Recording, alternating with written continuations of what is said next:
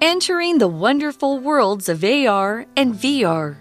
Now, let's look at how AR and VR are used. Anyone who has used Google Translate has probably experienced AR in action. Simply point your phone's camera at difficult foreign words. The app changes them into the desired language, and the translated words appear on the picture on your screen. Pokemon Go also uses AR. Virtual monsters appear in the real world picture on your screen. Players try to catch them and add them to their collection. VR is more common in the entertainment industry, with new VR gaming products coming out all the time. However, VR can also be used in medicine. For example, it could help people face their phobias in a safe environment. It's easier to deal with a virtual snake or spider than a real one. AR and VR have many benefits. They can enhance our understanding of our world or create new worlds for us to play in. However, they can cause problems such as dizziness and motion sickness if they're used too much. So, enjoy AR and VR, but don't forget to take a break. Hi everyone, welcome back to English for You. I'm Pat. I'm Shikling. And yesterday we introduced AR and VR, augmented reality and virtual reality. Today, let's learn about some real world uses for these fancy technologies. Let's read on. The article starts and just introduces that idea again. Says, now let's look at how AR and VR are used. We jump straight into AR. The article says, anyone who has used Google Translate has probably experienced AR in action. So, yesterday I said that I use AR every day.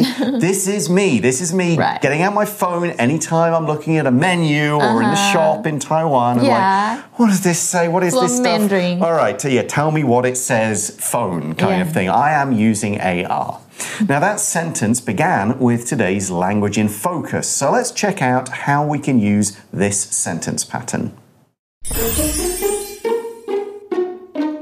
我们今天 language and focus 要讲的呢是 anyone who 跟 those who 的用法。那这个句型中呢，who 呢它就是关系代名词，引导关系子句，它可以修饰前面的名词。Anyone 表示任何一位怎么样的人，the person who 表示那位怎么样的人。那这两个呢，都可以当成句子的主词、受词或者是补语。后面呢可以接单数动词哦，要记得，因为是单数。那我们先看一下 anyone who 跟 the person who。好，第一个句子 ，anyone who cares to come will be welcome。反正就是任何要来的人，我们都是欢迎你的哦。或者是 She is very angry at the person who stole her new bike。她非常生气，因为她很讨厌偷走她脚踏车那一个人。那因为偷走她脚踏车的人，那个人是特定的嘛，所以我们是用 the person who。那我们来看一下，如果是复数用法怎么办呢？那就是 those who and people who。 所以呢，表示做什么事情的那些人，或者是凡是怎么样的那些人，可以当成句子的主词、受词或者是补语。后面呢是接复数动词，比如说 God helps those who help themselves。老天爷呢只会帮助那些只会帮助他们自己的人。或者是 The need for power is typical for people who like to be in charge。通常呢，喜欢掌管一切的人都是非常需要权力的。So, another way to say the sentence would be if you've used Google Translate with the camera, you've seen AR in action. And the phrase in action means the thing is doing the job or activity it is designed for, it's doing what its purpose is.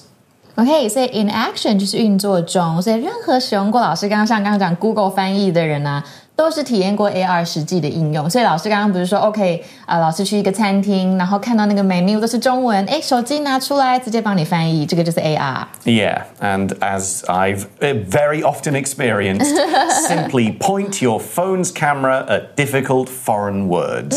就像老师刚刚讲，好简单哦，把你手机的摄像头对准难懂的外来词即可。I always do that whenever I see like Greece, a Oh, Greek, Greek, yeah, Greek or that's like not a even like French. ABC. 对对对， 对 Yeah, so as we see, the app changes them, these words, into the desired language, and the translated words appear on the picture on your screen. It's like you've just put English, in my case, over the Chinese. Mm-hmm. Now, here I said the desired language, so that means the language you want, the language you are have a strong need or hope for. So you go, I want English, not this Japanese, bam, English. Simple as that.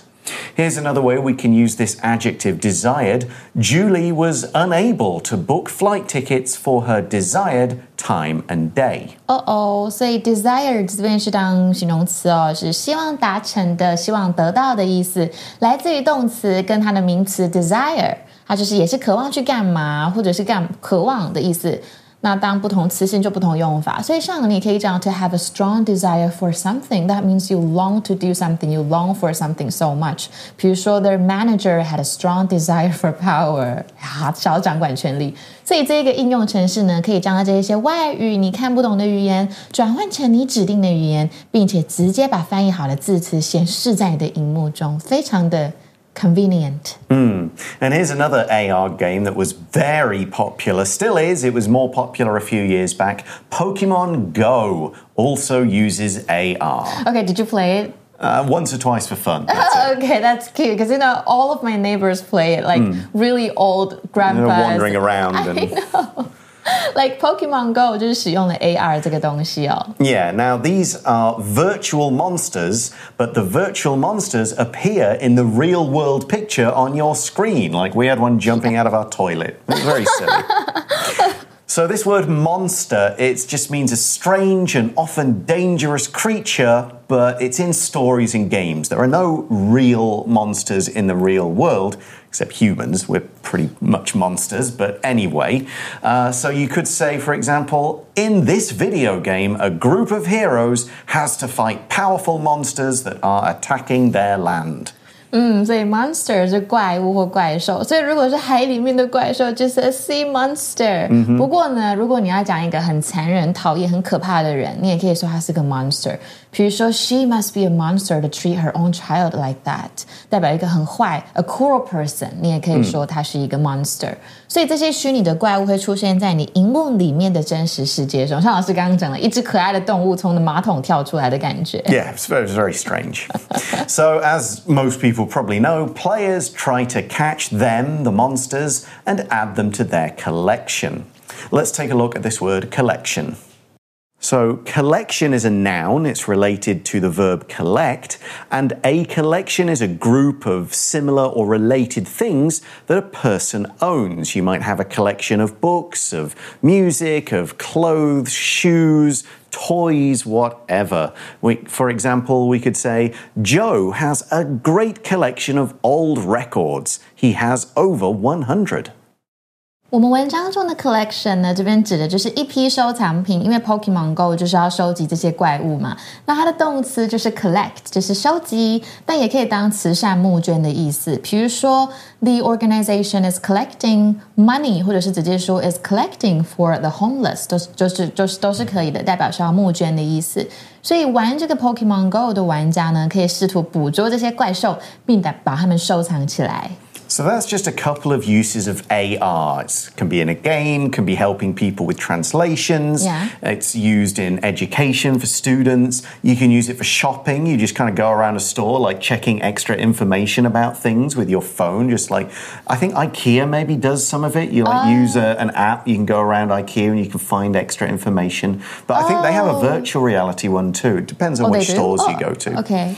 But let's move on then to VR. It says VR is more common in the entertainment industry, with new VR gaming products coming out all the time. Entertainment 就是娱乐，所以这边指的 entertainment industry 就是娱乐产业的意思哦。And we also saw product. Yeah, a product is anything that is made by a company, a factory, a business, or whatever, but for the purpose of sale. They're not using it just themselves, they're not making it to just give to family and friends. This is a business. They make things, people buy them, those things are products. You might say Apple brings out several new products each year to keep its sales up. 嗯，所以 products 就是产品的意思。所以如果是护肤产品呢，英文就是 skincare products。那么有产品就要干嘛？要行销啊，不然大家怎么会知道你有这个产品？所以我们怎么行销呢？就是去 promote one's products。比如说，they need to come up with a new method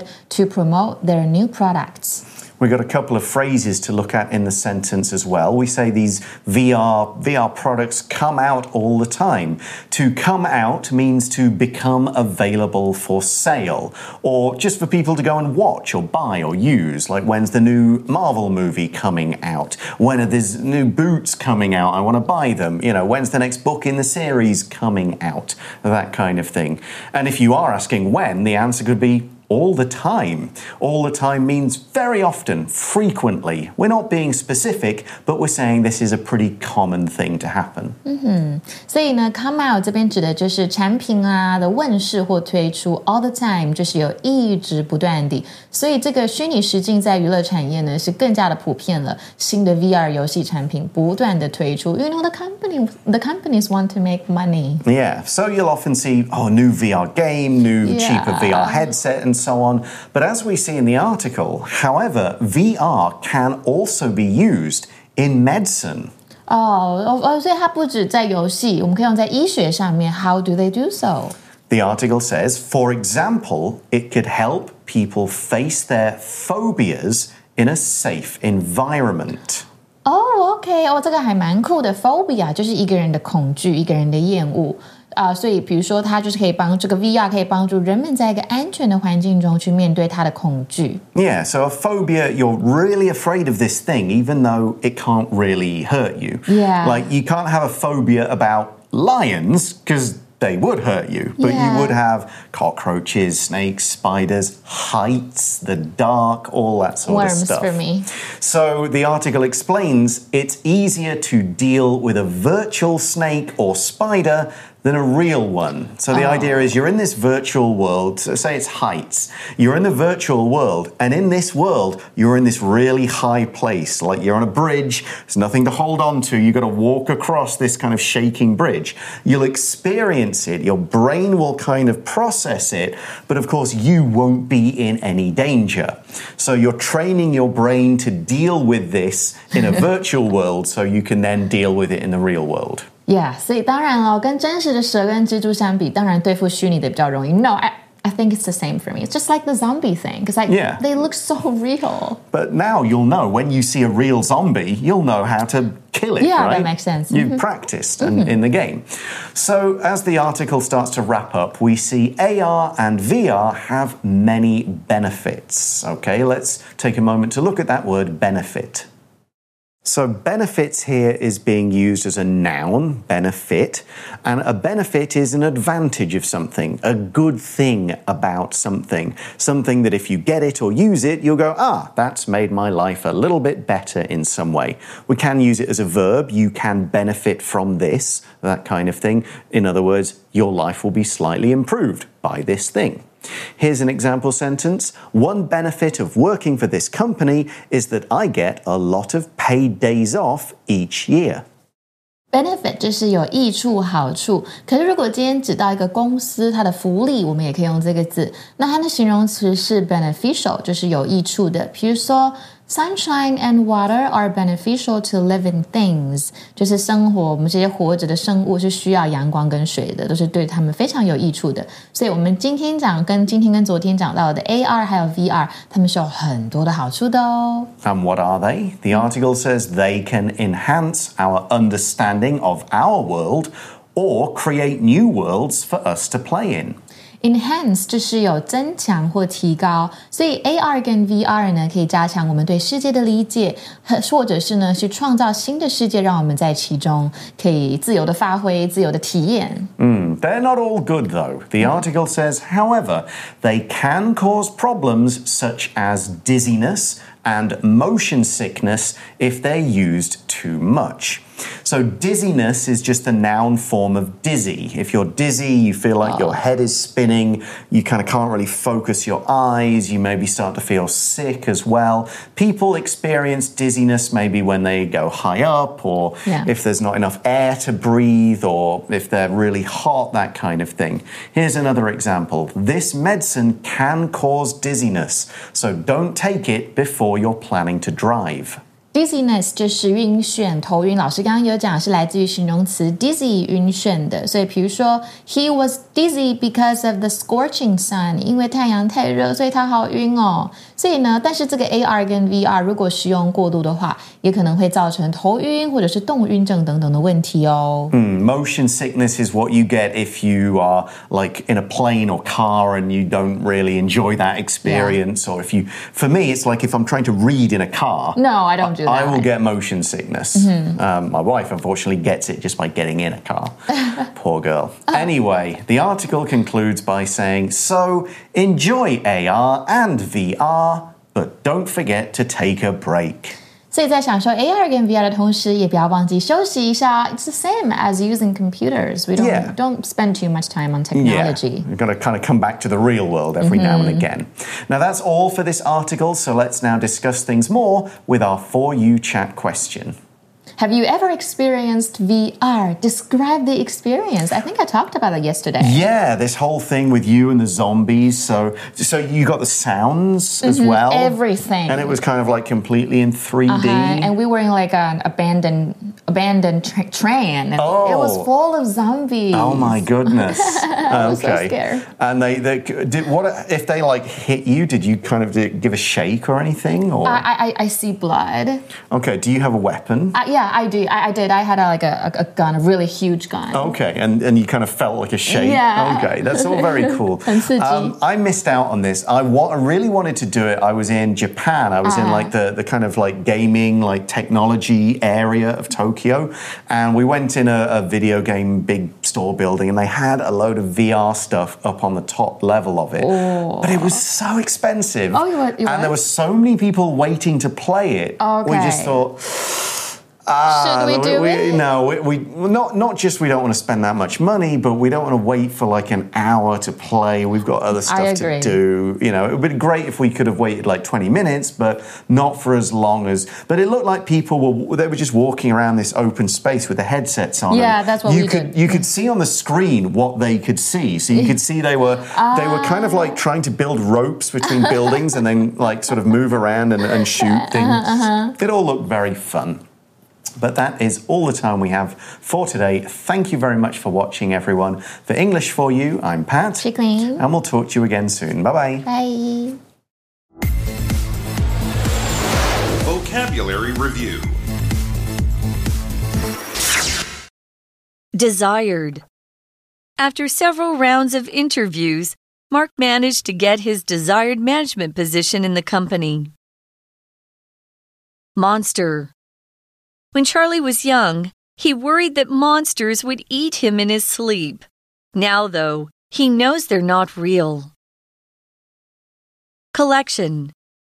That generous man sent a huge collection of books to the school for free. Product Nike mainly sells shoes, but it also has other products such as t shirts, pants, and backpacks. Benefit being close to nature is one of the benefits of living in the countryside.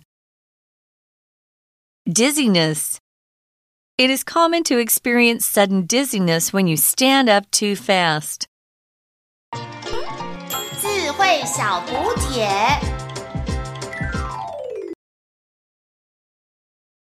Entertainment. Phobia.